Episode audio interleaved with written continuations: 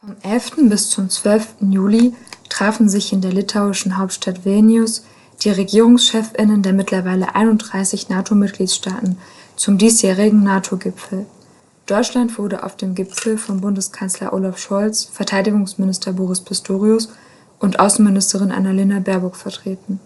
Als Antimilitaristinnen haben wir uns mit den Beschlüssen des NATO-Gipfels beschäftigt und möchten auf ihre extrem bedenklichen und erschreckend weitreichenden Konsequenzen aufmerksam machen. NATO-Gipfel beschließt konkrete Operationspläne für etwaigen Krieg gegen Russland. Um die Aufrüstung dafür zu ermöglichen, muss viel stärker gerüstet werden. Ukraine erhält keine NATO-Beitrittszusage, aber Sicherheitsgarantien. Bei dem NATO-Gipfel in Vilnius wurden vermehrt Entscheidungen vom vorherigen NATO-Gipfel 2022 in Madrid, der sich die Neuausrichtung des Bündnisses auf die Fahne schrieb, aufgegriffen, verschärft und präzisiert. Zitat Das gilt insbesondere für das NATO-Streitkräftemodell sowie den NATO-Verteidigungsplan. Neu und von erheblicher Tragweite ist vor allem das neue Ausgabenziel. Wird dieses Ausgabenziel umgesetzt, gehen damit Zusatzausgaben in dreistelliger Milliardenhöhe einher, was in vielen Ländern drastische Sparmaßnahmen erfordern wird. Ein aktueller Standpunkt der Informationsstelle Militarisierung Tübingen spricht von einem 2% Jackpot, Rüstung durch Sozialabbau. Zitat das aktuelle NATO-Ausgabenziel stammt aus dem Jahr 2014, als sich die Mitgliedsländer beim Gipfeltreffen in Wales darauf verständigten, sich bis 2024 in Richtung von Militärausgaben von 2 Prozent des Bruttoinlandsproduktes zu bewegen. Die Formulierung als Richtwert hatte im Prinzip keine rechtlich bindende Wirkung, was zur Folge hatte, dass sich eine Reihe von Staaten bislang teils deutlich unter diesem Ausgabeziel bewegen. Damit soll jetzt Schluss sein. Der Wortlaut der Abschlusserklärung, mit dem alle Mitgliedstaaten zugestimmt haben, lässt hier wenig Spielraum mehr Zitat Anfang, wir verpflichten uns dazu, jährlich mindestens zwei Prozent des BIP für die Verteidigung auszugeben. Zitat Ende. Dies sei erforderlich, um, Zitat, die neuen NATO-Verteidigungspläne und das Streitkräftemodell mit Ressourcen auszustatten. Zitat Ende. Zwar wird kein konkretes Jahr genannt, vermutlich soll die neue Regul Regelung wohl bereits 2024 gelten, womöglich mit gewissen Übergangsfristen für Länder, die besonders drastische Erhöhungen schultern müssen. Jedenfalls ist relativ klar, dass es sich hier nun um eine verbindliche Untergrenze handeln soll. Zitat Anfang. Beim NATO-Gipfeltreffen beschlossen die Regierungen daher eine verbindlichere Sprachregelung.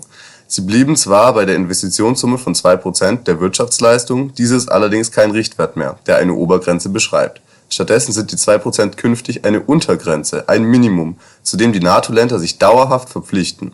Für manche Länder wird das zu erheblichen Mehrausgaben für das Militär führen. Dabei ist es wichtig, sich immer wieder vor Augen zu führen, wie verharmlosend zwei Prozent des BIP angesichts der Dimension klingen, um die es hier tatsächlich geht. Tatsächlich redet man hier im deutschen Fall von Militärausgaben in Höhe von rund 20 Prozent des gesamten Haushaltes.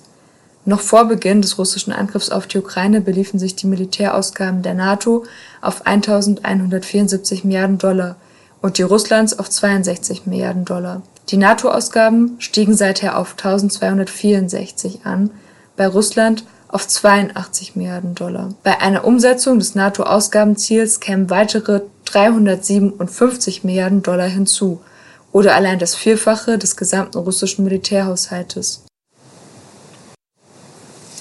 Man mag sich überhaupt nicht vorstellen, welche Kürzungsorgien ein Land wie Spanien, das aktuell 19 Milliarden Euro für sein Militär ausgibt, der Bevölkerung aufnöten müsste, um die zusätzlichen 11 Milliarden Dollar loszueisen, die für eine Erreichung des NATO-Ausgabensziels von 2 Prozent des BIP erforderlich wären.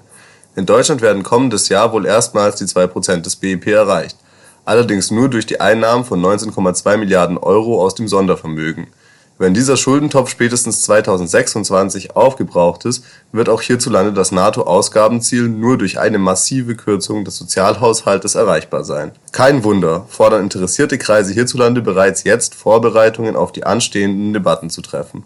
Im folgenden deutschen Militärmagazin hieß es schon vor, vor dem NATO-Gipfel, man stehe vor der Wahl, entweder die Kürzung sozialer Leistungen oder das Scheitern der Zeitenwende für die Bundeswehr. Weitere Themen auf dem NATO-Gipfel in Vilnius waren die Unterstützung der Ukraine, das Auffüllen von Munitionsvorräten und die schwedische NATO-Mitgliedschaft.